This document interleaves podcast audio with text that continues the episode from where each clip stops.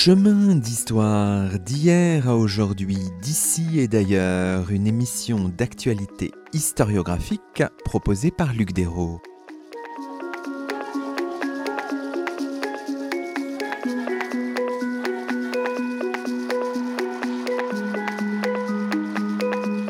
Bonjour à toutes et à tous, c'est le 86e numéro de nos chemins d'histoire, le cinquième de la troisième saison, et nous avons la joie d'accueillir à notre micro Elisabeth Crouzet-Pavant. Bonjour à vous. Bonjour. Elisabeth Crouzet-Pavant, vous êtes professeure d'histoire médiévale à Sorbonne Université et vous venez de faire paraître un ouvrage intitulé Venise, 6e, 21e siècle, un livre qui paraît dans la collection Référence des éditions Belin. Aujourd'hui, dans nos chemins, nous nous plongeons avec un rare bonheur dans les vies successives d'une ville-monde, cité majestueuse aux époques médiévales et modernes, qui n'a eu de cesse de se renouveler avant et après la chute de la République en 1797, jusqu'au défi que doit relever la Venise d'aujourd'hui, confrontée au péril d'un site fragile et à la massification touristique. Alors, venons peut-être au début de cette émission, Elisabeth Crouzet-Pavant, votre compagnie, sur un peu sur votre projet, qui paraît un peu dantesque, si j'ose dire, une nouvelle histoire de Venise, des origines à nos jours, c'est considérable.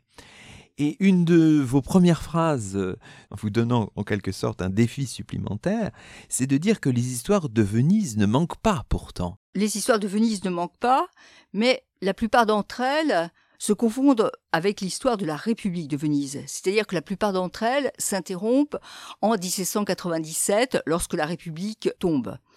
La période contemporaine est euh, abordée de façon beaucoup plus rare et lorsqu'elle l'est, elle est isolée du reste euh, des, des événements qui constituent l'histoire de Venise.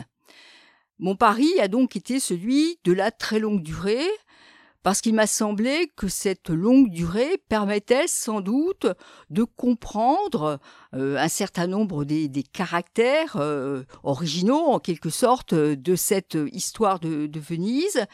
Et en particulier, j'ai beaucoup euh, aimé travailler sur ces temporalités euh, de l'histoire de Venise, qui sont des temporalités successives, mais pas seulement, euh, des vies de Venise qui se succèdent, mais qui, en même temps, tout de même, se rencontrent, se chevauchent. Il y a donc des, des temporalités mêlées qu'on ne peut atteindre en quelque sorte que par l'exercice de la longue durée. On a l'impression aussi que votre livre constitue une forme de de mise au point aussi historiographique. Vous avez raison. Il y avait d'ailleurs une sorte, je crois, d'urgence hein, à faire euh, euh, ce travail, d'autant que précisément pour euh, l'époque moderne et contemporaine, l'historiographie de Venise a beaucoup bougé de manière très récente.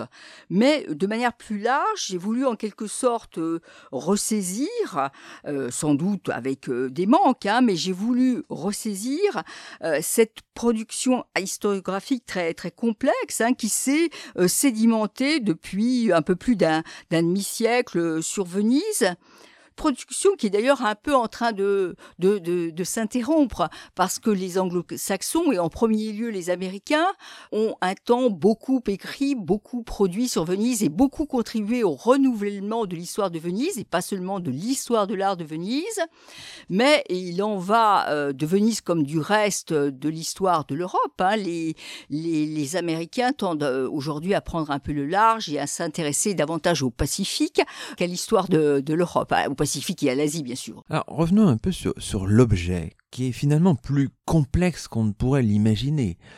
Venise, et il y a d'ailleurs la question de Venise sans S, Venise avec un S, ça c'est très intéressant, entre la lagune et la terre ferme, mais aussi au-delà. Il y a un empire vénitien à un certain moment. Donc on a cette chronologie vraiment très très épaisse, hein, une chronologie dilatée, mais il y a aussi la question de l'espace. Une chronologie dilatée, mais aussi des théâtres spatiaux, en effet, euh, différents. Vous l'avez dit, Venise naît au pluriel. C'est d'ailleurs un des fils conducteurs euh, du livre. Euh, Venise naît au pluriel, puis Venise devient Venise, c'est-à-dire Rialto Venise, avant, à l'époque contemporaine, de redevenir pluriel avec Marghera, avec Mestre, qui sont les Venises de terre ferme. Mais dans le même temps, l'histoire, cette fois-ci, euh, de la République euh, de, Venise, euh, s'accomplit dans la lagune, s'accomplit par une projection en Méditerranée dans ce qui devient un empire et s'accomplit aussi euh, dans les campagnes de terre ferme, dans ce qu'on appelle le Stato da Terra, donc cet État territorial qui se constitue vraiment à partir du début du XVe siècle, même si euh, les prémices sont euh, à situer un peu auparavant. Donc des théâtres spatiaux évidemment différenciés qui doivent aussi être considérés, considérés tous pour restituer euh, dans sa densité, dans sa complétude en quelque sorte l'histoire de Venise. Et j'insiste beaucoup peut-être aussi sur l'histoire de la lagune qui est en général le, en quelque sorte le parent pauvre hein, des histoires de Venise qui a longtemps été oublié. J'y suis particulièrement sensible parce que dans mon itinéraire en quelque sorte euh, scientifique euh, personnel, cette dimension a pour moi été de suite très présente. Hein, C'est-à-dire que j'ai tout de suite considéré qu'on ne pouvait pas étudier la, construction euh, de la ville de Venise sans étudier en même temps cet écosystème complexe euh, dans lequel cette ville était, était construite. On a l'impression finalement, pour essayer d'un peu définir votre objet, que vous proposez une forme d'histoire totale, Elisabeth Crozet-Pavant, puisque vous engagez aussi bien dans les champs de l'histoire environnementale, de l'histoire politique, de l'histoire économique, de l'histoire religieuse, de l'histoire du genre. Histoire totale, euh, du moins, est-ce un peu l'ambition? Peut-être aussi parce que j'appartiens à cette euh, génération euh, d'historiens d'un certain âge qui a justement été peut-être formé dans ce projet de l'histoire totale. Aujourd'hui, on, écrit plutôt, on cherche plutôt à écrire une histoire globale. Euh, voilà, ma, génération a été plutôt influencée par d'autres d'autres propositions épistémologiques. Alors évidemment, ce livre poursuit le trajet d'une historienne de Venise depuis votre thèse d'État en 1989 à travers de nombreux ouvrages, une historienne aussi de, de l'Italie. C'est un livre qui évidemment rappelle régulièrement la richesse formidable des archives vénitiennes hein, que vous avez fréquentées. Vous le dites, là je reprends vos termes de la page 642. Donc ça, ce, ce contact, même si ce livre, ce type d'ouvrage s'adresse à un public assez large, ce contact avec les archives, cette mise en avant des archives est, je pense, importante pour vous. Importante parce que je me définis comme une historienne d'archives et je revendique en quelque sorte hein, d'être une historienne d'archives, ce qui aujourd'hui n'est pas au total si si si fréquent. Et ma longue fréquentation des, archives de, Venise et des archives d'Italie de manière générale a été pour moi une expérience euh, extraordinairement heureuse hein, au bout du compte parce qu'il y a là euh, des trésors euh, documentaires parce que un historien aujourd'hui Aujourd'hui, pas vraiment parce qu'il y a des restrictions d'accès aux archives d'État de Venise, mais enfin, un historien peut arriver aux, archives et ouvrir encore des cartons, des liasses qui, pour euh, certains ou certaines, n'ont pas été ouverts ou ouvertes depuis euh, euh, le 19e siècle, depuis qu'un archiviste les a les a classés. L'Italie a été, à partir du XIIIe siècle, le, vraiment le lieu d'une révolution de l'écrit, d'une révolution documentaire et toutes ces archives sont évidemment euh, le, témoignage euh, de cette révolution documentaire. Révolution de l'écrit, mais on a aussi conservé énormément de choses. On a perdu, beaucoup perdu. Par exemple, à Venise, euh, nous ne conservons pas les, les dizaines, les centaines de milliers de lettres commerciales qui ont été euh, écrites par les marchands, euh, en particulier à la fin du Moyen Âge. Mais en dépit de, ces pertes, la, la, conservation et à Venise surtout de la documentation publique, du fait de, de structures évidemment politiques particulièrement forte. La, la conservation de la documentation publique, c'est euh, extrêmement bien faite. Alors vous dites à la fin de, votre introduction, vous avez une jolie formule, vous dites que ce que vous proposez, c'est euh, une forme d'expérience d'histoire. Et vous dites ce, ce livre est le fruit d'une histoire personnelle et d'une familiarité construite depuis des décennies avec Venise. Alors on sent bien sûr le travail avec les archives, mais il y a plus que ça certainement chez vous, Elisabeth Crouzet-Pavant, il y a ce rapport, je ne sais pas peut-être, je ne sais pas si le terme est bon, intime à la ville, à ses canaux, à ses ponts, à ses rues, à ses ruelles, enfin voilà, vous êtes familière de Venise et, on le sent aussi dans, ce livre-là. Oui, j'ai habité à, Venise assez longuement. Euh, je continue à y aller très régulièrement et à séjourner le, plus possible. J'ai donc bâti au cours euh, des années une vraie familiarité avec la ville qui résulte peut-être aussi du fait que euh, mon père euh, était vénitien, ou du moins il était né à Venise. J'ai donc des liens, y compris familiaux, qui demeurent, qui ont été en quelque sorte réactivés par mon travail sur Venise. Ce qui fait que, et c'est une chance évidemment formidable pour, pour une historienne, j'ai pu très tôt rentrer, enfin, vivre avec des Vénitiens, entendre parler le dialecte vénitien. Et marcher dans la ville avec des Vénitiens, entendre les Vénitiens me, parler de, de, leur ville. C'est donc construit un rapport tout à fait euh, personnel, intime, qui m'a permis dans ce livre aussi de faire un peu presque état d'une sorte d'expérience personnelle, mais une expérience qui est en même temps un peu presque anthropologique, si je veux, de, de la Venise euh, d'aujourd'hui. Ça nous amène aussi évidemment à l'iconographie, qui est une une des forces, une des lignes directrices de cette collection, référence chez Belin.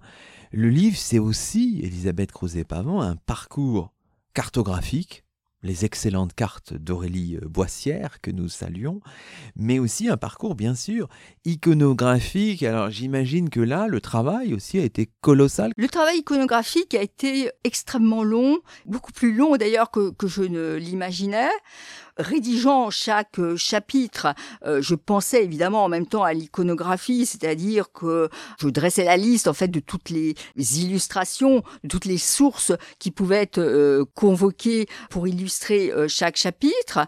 Mais évidemment, il a fallu ensuite faire des choix.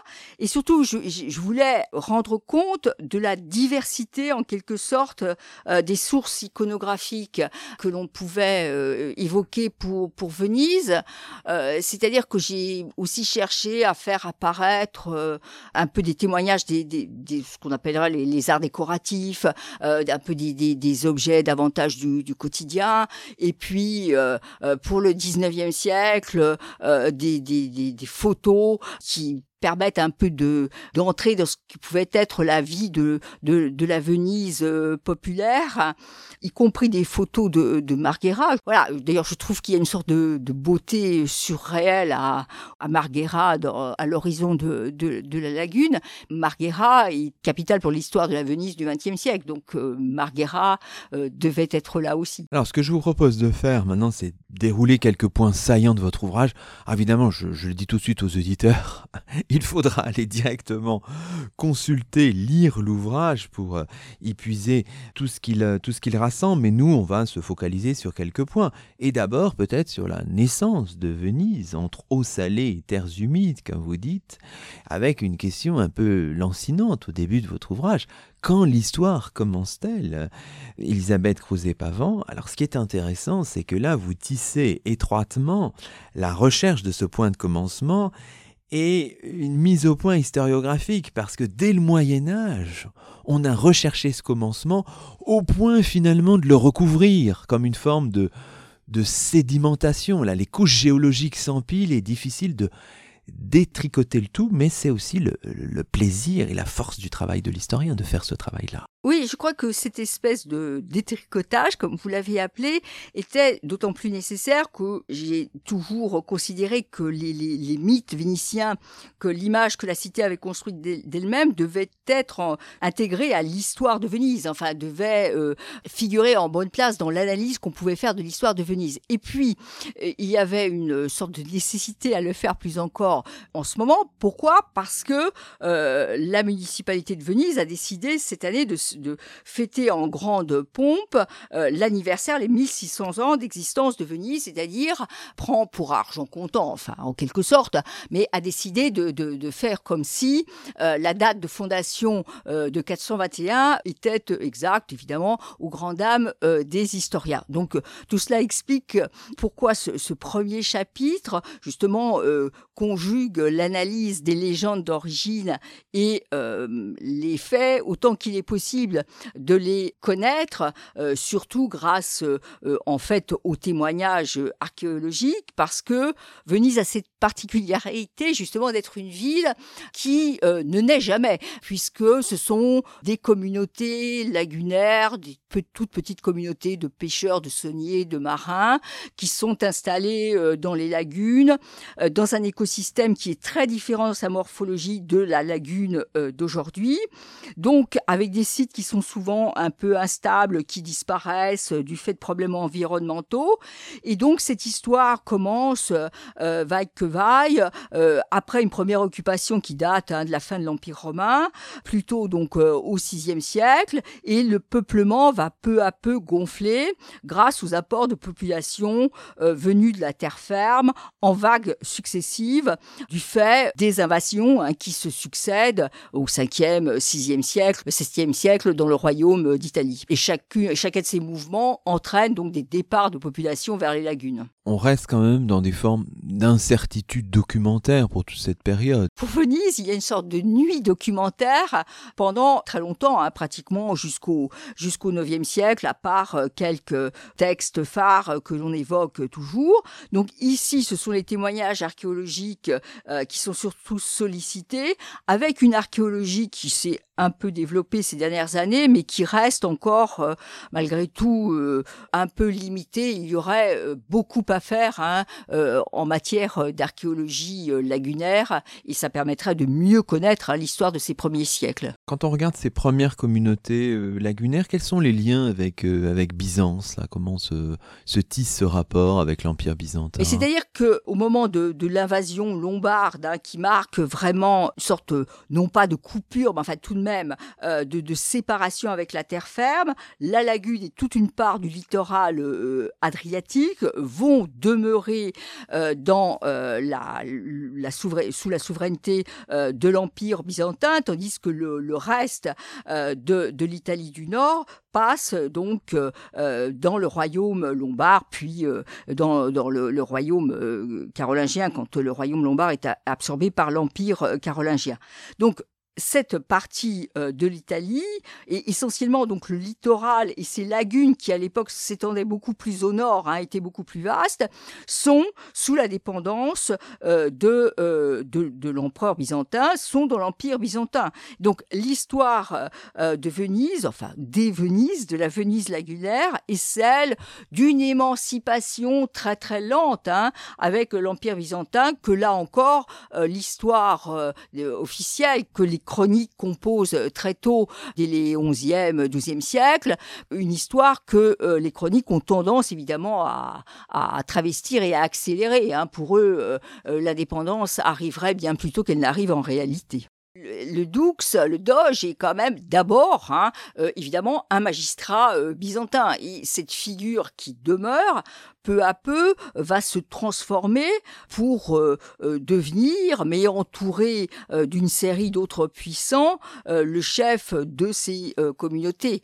Mais là encore, le mouvement est lent, contrasté, marqué par des luttes sanglantes et compliquées entre les grandes familles de la, de la lagune, et puis marqué aussi progressivement, très vite, et on voit ça très bien au, au 8e siècle, par la lutte entre les empires, parce que d'une part, vous avez donc l'Empire byzantin qui tente en quelque sorte de résister, et puis la nouvelle puissance qui monte euh, en Italie va être celle de, de, l'Empire carolingien qui va tenter aussi de mettre la main sur, euh, sur les lagunes à partir du 9e siècle, on voit un petit peu mieux les choses, hein, et on voit vraiment une croissance hein, qui commence à partir, de, à partir de là, lorsque le siège du duché, on est en 810-811, est établi sur des îlots moins proches de la mer, ceux de Rialto, Venise. Là, il y a une césure probablement. Hein. Une césure, c'est le troisième siège du duché, qui donc euh, euh, d'abord au nord du bassin, puis à Malamocco, puis enfin à Rialto, Venise.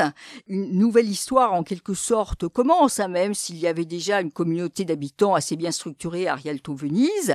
Un premier euh, palais euh, est construit, et puis assez rapidement la basilique, euh, chapelle du Doge, va être construite. Les reliques de Samar seraient ou ne seraient pas transportées. Mais enfin, l'important euh, n'est pas tant qu'elles y soient, l'important est que tout le monde croit qu'il y a là les, reliques de Samar. Et puis, euh, surtout, voilà, euh, Rialto Venise se peuple, une cité commence à se, à se construire, et c'est le moment en même temps où les entreprises marchandes vénitiennes, là encore, commencent à se dilater. Venise rentre en fait en, conflit avec d'autres villes du littoral, d'autres ports comme Comacchio, hein, euh, qui avait aussi un rôle euh, fondamental dans les échanges euh, avec l'Orient. Et Venise va lentement par la, par la guerre, hein, euh, s'affirmer euh, et tenter de, détruire donc euh, ses, ses, ses, concurrentes. Hein. Alors, ce qui est intéressant, vous dites que vraiment à la fin du, du premier millénaire, il y a de premiers horizons marins, hein, bien sûr, ça c'est passionnant, et vous soulignez dans, dans ce dispositif-là le, le, rôle de Torcello. Il faut, faut peut-être l'expliquer un peu à nos auditeurs.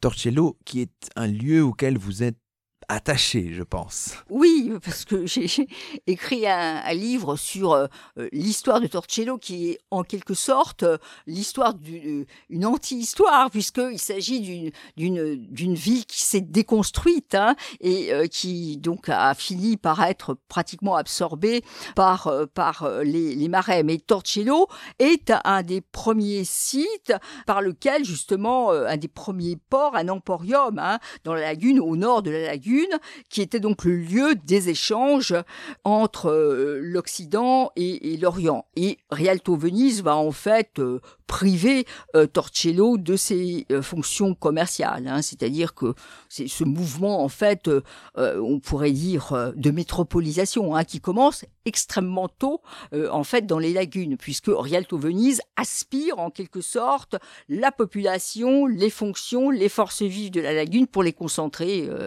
sur cet archipel.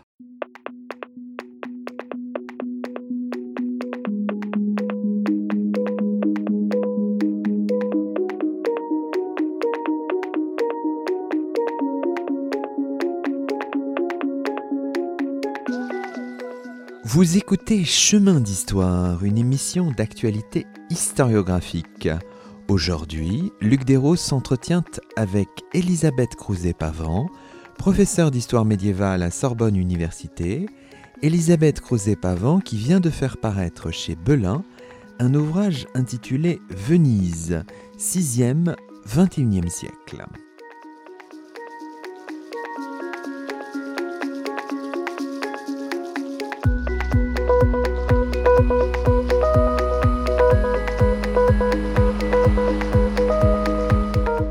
Peut continuer notre fil chronologique. Hein, on arrive là, on est au, Moyen Âge, au Moyen Âge euh, central. Évidemment, vous soulignez la dynamique marchande et pas seulement vénitienne. Hein. Il faut en poser peut-être quelques, quelques jalons tout en s'affranchissant de perspectives téléologiques dans baigne trop souvent l'histoire de Venise, Elisabeth Crozet-Pavant. Oui, sans doute, parce que euh, malgré tout, si on observe une, trajectoire euh, euh, vénitienne en Méditerranée, il y a tout de même un certain nombre d'accidents hein, qui contrarient cette dynamique. Trop souvent, on a tendance à écrire euh, l'histoire de, l'expansion vénitienne, même la constitution euh, de l'empire euh, vénitien, comme si il y avait eu une sorte de grand dessin vénitien hein, qui s'était accompli de manière sereine et harmonieuse, sans que rien ne vienne le contrarier durant les siècles du Moyen Âge.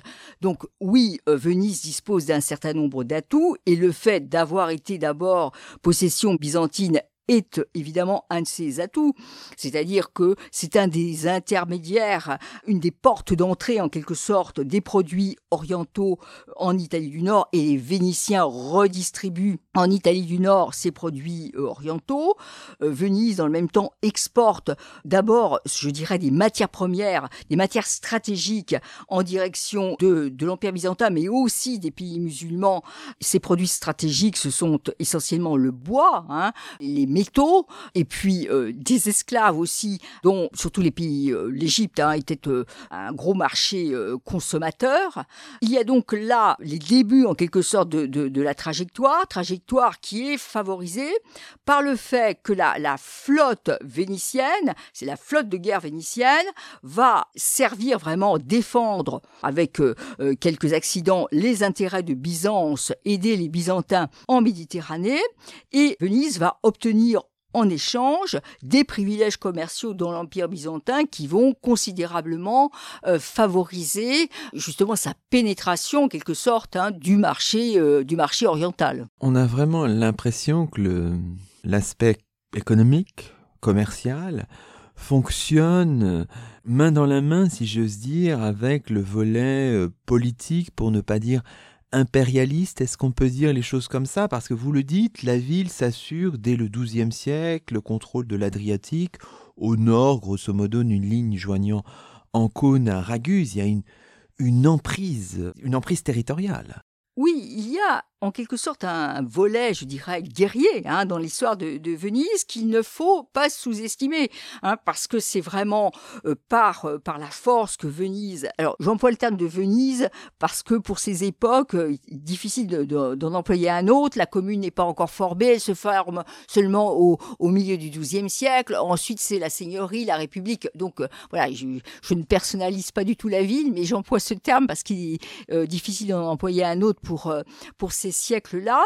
Euh, donc, une dimension guerrière qu'il faut vraiment restituer à l'histoire de Venise. C'est par la force que, que, Venise contrôle le golfe Adriatique, tente euh, d'assurer sa mainmise sur un certain nombre euh, de villes du, littoral. Et si vous voulez, la ville de, de, Zara, Zadar actuelle, hein, qui se rebelle plusieurs fois, qui plusieurs fois reprise, la dernière fois lors, en 1202, lorsque passe la quatrième croisade, est la meilleure illustration en quelque sorte hein, de cette euh, dimension guerrière qu'il faut vraiment euh, remettre en évidence parce qu'on on ne comprend pas autrement l'expansion commerciale euh, vénitienne. Hein. Justement, vous y faisiez allusion, il y a un épisode qui a été un peu terrible, qui a aussi contribué à fabriquer une forme de légende noire de Venise, c'est la mise à sac de Constantinople en 1204, dans le cadre de la quatrième croisade,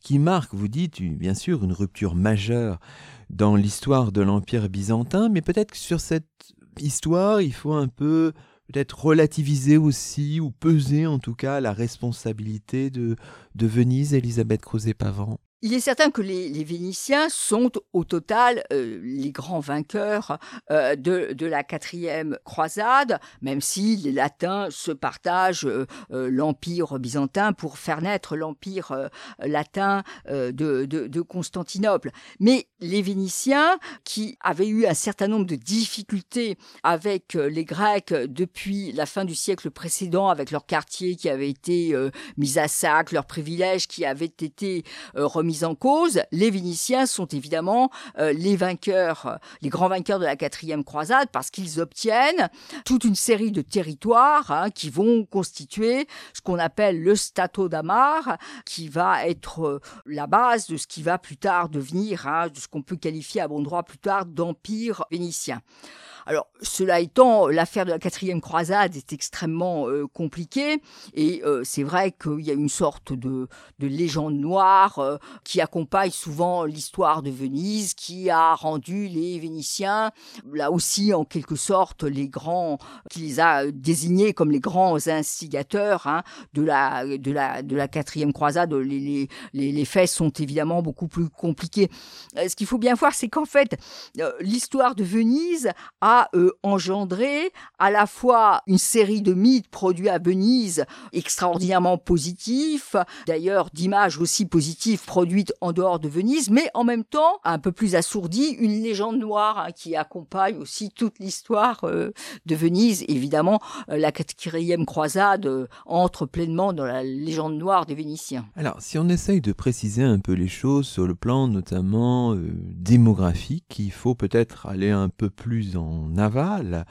On a des informations un peu pour la Venise de 1300, une ville entre 110 000 et 130 000 habitants, c'est ça? Disons qu'on on a un certain nombre de chroniques qui, à, à cette date, nous permettent de donner une estimation relativement euh, précise.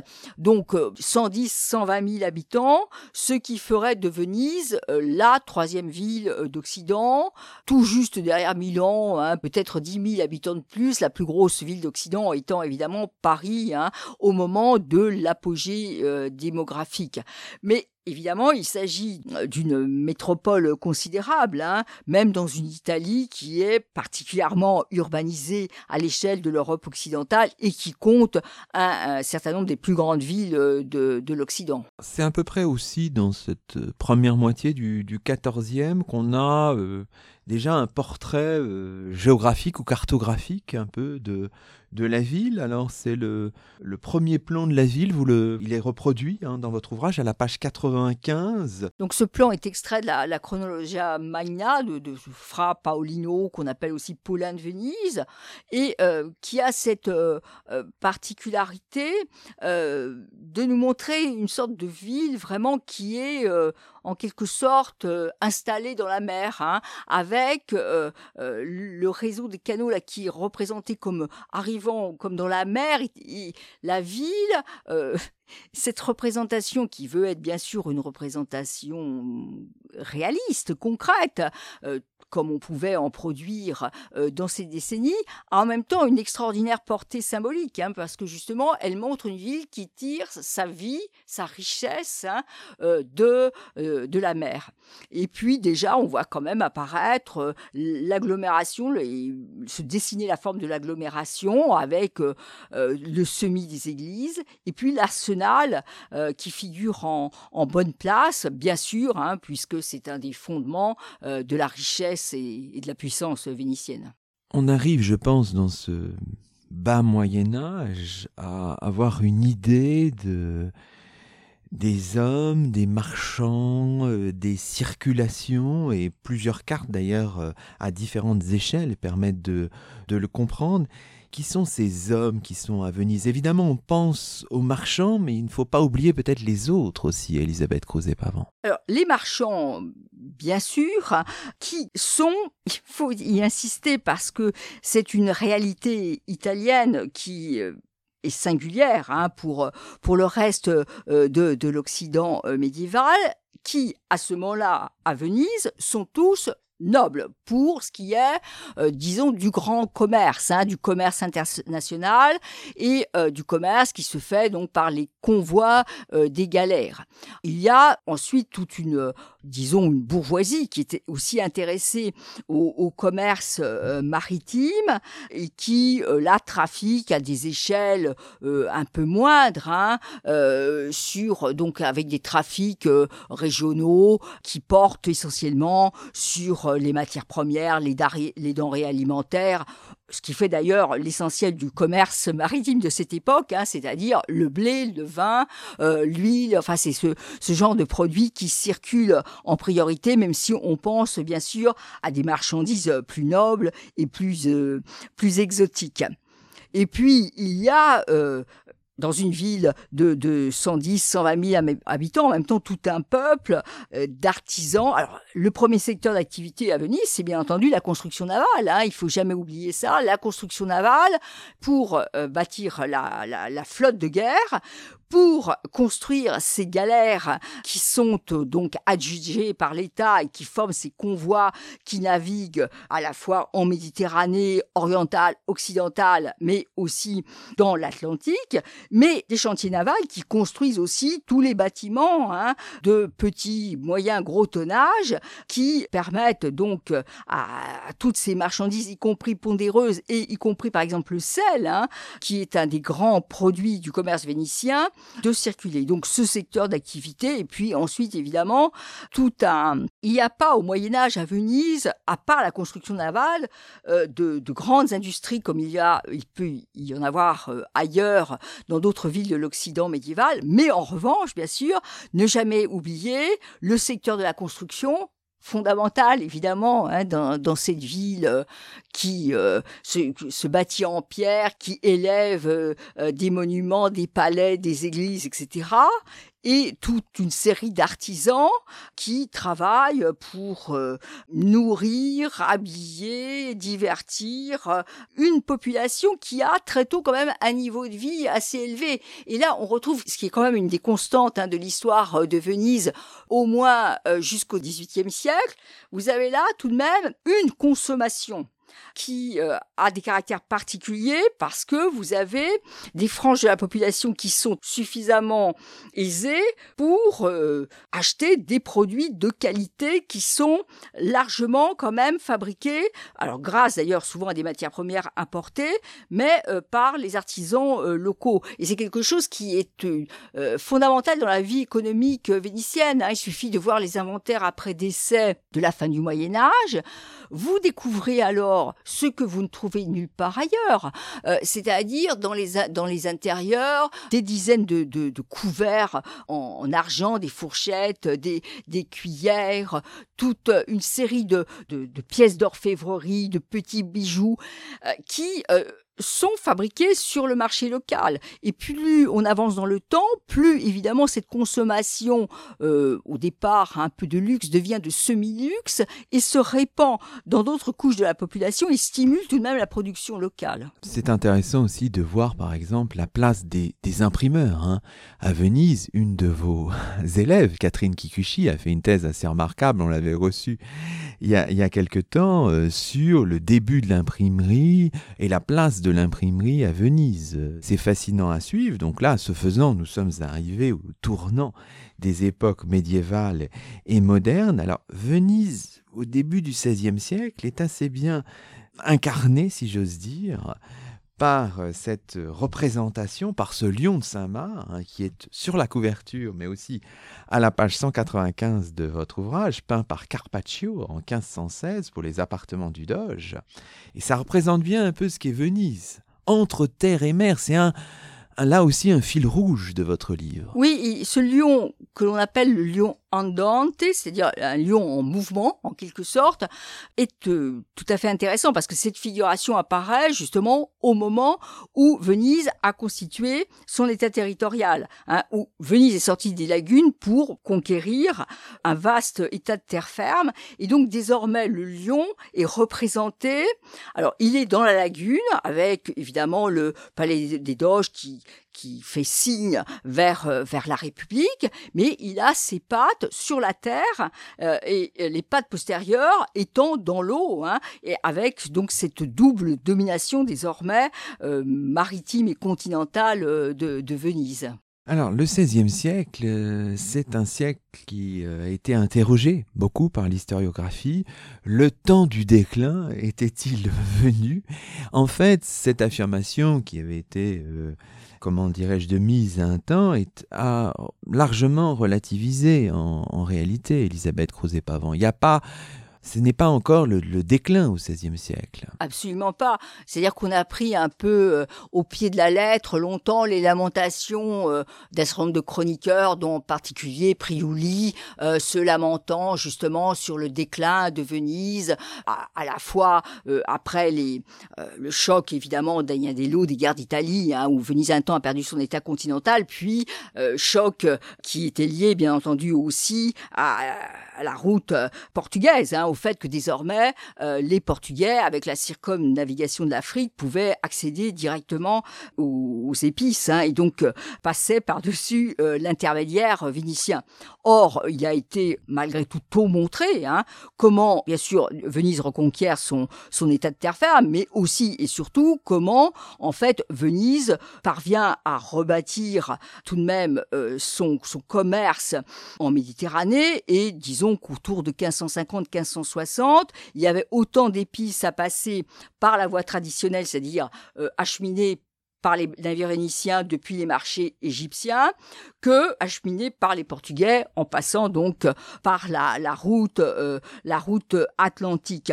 Et puis euh, surtout dans le même temps, s'il y a de très intéressant et on pouvait en observer les prémices donc dès la fin du XVe siècle, il y a une sorte de rebond industriel vénitien et à côté de ces industries euh, de luxe ou des industries un peu innovatrices comme industrie de luxe comme le verre bien sûr ou innovatrices comme l'imprimerie, Venise va développer alors des industries travaillant aussi pour produire euh, euh, des produits de courante consommation.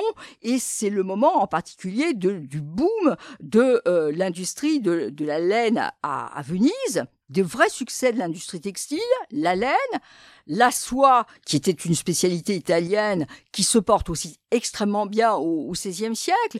Donc, et puis, bien entendu, euh, un niveau de vie très élevé, là encore, une consommation qui stimule, si vous voulez, tout un appareil productif, et euh, les investissements, en quelque sorte, dans le marché de l'art prouvent bien la richesse vénitienne. Je pense qu'aujourd'hui, si vous voulez, on, a complètement renversé le, postulat qui euh, régnait en histoire économique il y a quelques quelques décennies.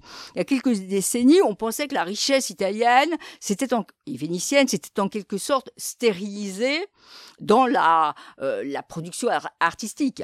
Aujourd'hui, on considère tout au contraire que ces investissements, aussi bien dans la construction que dans la commande artistique, ont, au bout du compte, stimulé vraiment euh, l'appareil productif et contribué à créer des richesses. Oui, parce que ce XVIe siècle, c'est le siècle d'un rayonnement culturel très impressionnant. C'est le siècle de Titien, Tintoret, Véronèse et tous les autres, euh, Elisabeth Crozet-Pavant. Oui, et quand euh, on voit la, liste des commandes publiques, privées que reçoivent euh, ces artistes, on ne peut être justement qu'extraordinairement impressionné par le capital, voulez, qui est investi hein, en quelque sorte dans, dans ces commandes. Alors qui prouve la richesse vénitienne, mais qui en même temps justement stimule toute une série d'ateliers, d'autant, et là encore, il faut, je crois, regarder non pas simplement les choses au niveau de ces plus grands artistes, mais regarder beaucoup plus en profondeur, hein,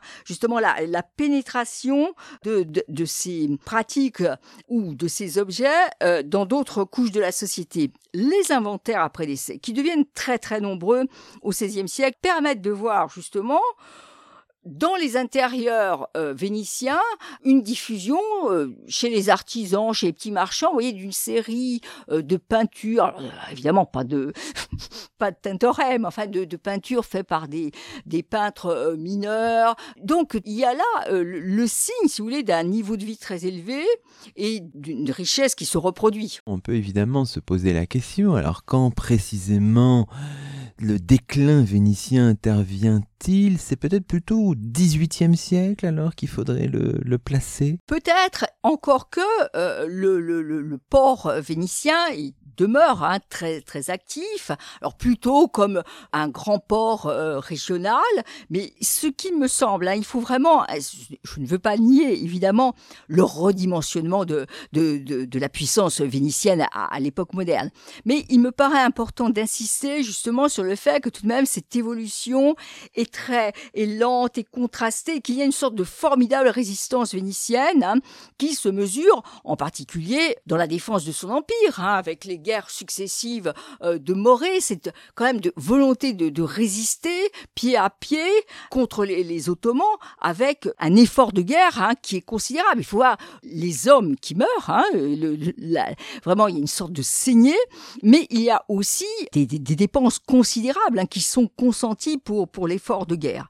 Alors c'est vrai qu'il y a un déclin, mais un déclin qui est surtout donc le fait que Venise, de puissance dominante, est devenue une puissance secondaire. À l'âge des grands empires, la République est une puissance secondaire, une puissance politique secondaire, une puissance économique secondaire. Dans ce XVIIIe siècle, vous soulignez à la fois que le jeu des institutions, dites-vous, s'enraye un peu, c'est une expression que vous utilisez page 307, et vous parlez aussi à un autre moment un peu plus loin, la page 345, d'une forme de tristesse de Venise, dites-vous, malgré le carnaval et les fêtes. Donc, qui seraient deux aspects d'une Venise plus peut-être plus plus sombre, enfin moins moins brillante qu'elle ne le fut. Il, est certain qu'au XVIIIe siècle, on voit bien qu'il y a une sorte euh, d'incapacité à, réformer les institutions vénitiennes. Hein. C'est vraiment un système qui est en quelque sorte bloqué. Donc il y a des corrections successives hein, qui tentent d'être introduites, qui n'aboutissent pas parce que au total, c'est très simple, c'est le même groupe de quelques familles hein, qui tiennent le pouvoir, qui le verrouillent et qui ne laissent euh, que, fort peu d'espace à toutes les autres. Et, là, on voit bien que l'aristocratisation a atteint une sorte de, point extrême hein, et qu'il y a une impossibilité du, système à, à, se réformer. S'agissant de la tristesse, c'est vrai que on ne peut être que frappé, mais sans doute faut-il penser que ce n'est pas seulement le spectacle de Venise, c'est peut-être aussi la sensibilité des voyageurs qui s'expriment, on ne peut être que frappé par le fait qu'un certain nombre de voyageurs qui sont à Venise au moment du carnaval trouvent finalement que cette ville est une ville triste. Hein, donc peut-être est-ce déjà une sensibilité pré-romantique qui s'exprime. Hein. Ils semblent trouver, en dépit de tous ces, ces, divertissements qui leur sont proposés, que euh, cette ville respire la mélancolie et commence. Mais il y a des très belles lignes euh, un peu plus tard de, de, de Goethe. Euh, voilà, euh, la peinture tombe, les murs euh, s'effritent, l'eau ronge. Il y a tout de même une ville là qui est un peu en train de, de subir l'usure du temps et l'usure en même temps de l'eau qui l'entoure. Enfin. Mais ce thème de la de la mélancolie évidemment prospérera ensuite par la Voilà, c'est le début du thème de la mort à Venise, de la mort de Venise, hein, qui alors là euh, euh, s'épanouit euh, au, au 19e siècle, hein, puisque pratiquement inlassablement, répétitivement, tous les tous les voyageurs nous laissent le même récit des, des, des palais qui en ruine, ils le sont incontestablement, enfin des palais en ruine, de la, la corrosion par l'humidité, d'une atmosphère sépulcrale. Il y a un, un, goût hein, qui s'exprime pour ce récit euh, de la mort de, Venise, qui me fait d'ailleurs penser un peu exactement à ce que les humanistes écrivaient, sur la Rome du XVe siècle, là aussi, forçant un peu le trait. Nous sommes arrivés à l'époque contemporaine pour les dernières minutes de notre, de notre émission, la fin de la République, la domination étrangère, c'est une phase aussi très importante. Hein. L'Autriche, la France, puis de nouveau l'Autriche, hein, jusqu'en 1866, puis c'est Venise en Italie, euh, comme vous dites. Alors pour cette seconde, là on fait des petits bons hein, dans votre livre, pour cette seconde moitié du 19e siècle, vous avez euh, quelques photographies qui sont mises en exergue dans votre livre, notamment par le photographe euh, Carlo Naya, qui sont des photographies vraiment magnifiques à la page 405 et 407. Alors que nous disent ces photographies Qu'est-ce qu'elles illustrent dans votre ouvrage? Qu'est-ce que vous vouliez dire avec ces photographies? Ces photographies sont très intéressantes parce qu'elles représentent la Venise populaire de la deuxième moitié du XIXe siècle et la, Venise ouvrière, hein, parce que on, y voit représenter, alors en particulier euh, ces femmes au travail, celles qu'on appelle en, vénitien les impirares, c'est-à-dire des femmes qui enfilaient euh, toute la journée des, perles hein, sur euh, des cordons en fait des, qui étaient ensuite livrés aux, fabriques de, verroterie. Et donc des femmes qui faisaient ce, petit travail et, qui étaient très très nombreuses hein, beaucoup de femmes des quartiers populaires étaient employées ainsi, très mal payées évidemment, par, euh, par l'industrie euh, du verre.